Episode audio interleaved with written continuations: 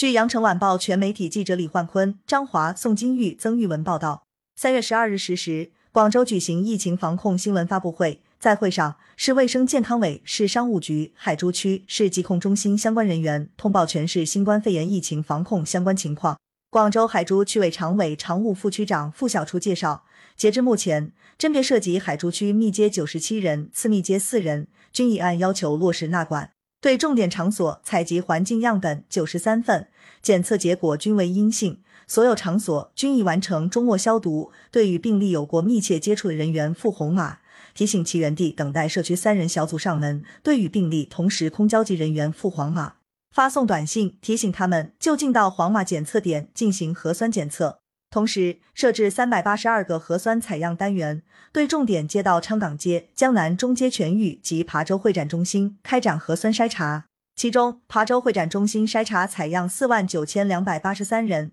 检测结果均为阴性。两个重点街道筛查采样十万零五千一百二十一人，八万六千四百一十八人检测结果阴性，其余结果待出。付小厨表示，应对琶洲会展中心现场待检测人数预判不精准、流程处置不高效、应急预案不充分等问题，导致大量人员滞留展馆，给群众带来不便。在这里，我代表海珠区政府对受影响的群众表示深深的歉意。付小厨说，付小厨表示，下一步将认真吸取教训。举一反三，厉行厉改，在严格落实疫情防控要求的前提下，充分考虑群众需求和感受，认真做好流程优化、应急保障、信息发布和调度疏导、优化服务举措，让疫情防控既有力度更有温度。请广大市民群众监督支持我们，多为我们的工作提宝贵意见。感谢收听羊城晚报广东头条，更多新闻资讯，请关注羊城派。